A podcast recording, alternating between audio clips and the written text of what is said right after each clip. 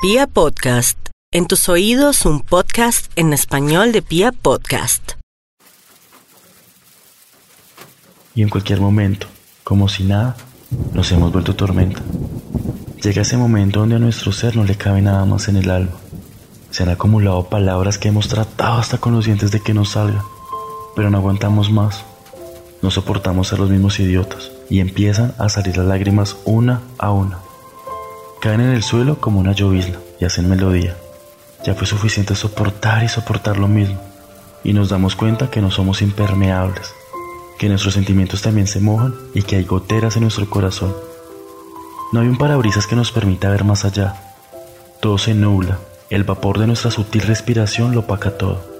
Pero aferramos la esperanza que quizás algo pueda cambiar.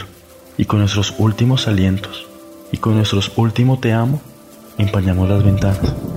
Pero no es así. La lluvia se hace más fuerte, la verdad se hace más clara y empieza a inundarnos todo. Todo lo dicho, todo lo escrito, todo lo soñado, todo lo prometido se lo lleva la corriente de esa agua que hiciste brotar en mí. Se las lleva las mentiras y para eso no hay canal que sirva, ni labios para decirte perdono, ni ojos para mirar todo como antes. Esas últimas palabras se escriben por última vez en un barco de papel que navega esos ojos inundados, que esperan que esa misma agua desintegre y llegue el olvido. Y nos hacemos lluvia, nos hacemos el más fuerte aguacero, soltamos toda el agua, soltamos todo lo que hemos aguantado para dejarlo fluir, dejarlo ser y sentir. Y es que está claro, lo que no está en movimiento se estanca. Y es horrible retener esa agua mala en ti. Será algo que se quedará ahí por siempre y nos ahogará una y otra vez. Y cada vez esa agua será más turbia y más sucia. Por eso, hagámonos lluvia de vez en cuando. Permitámonos empaparnos y sentir ese frío de la ausencia algo que no vale. Dejarnos fluir.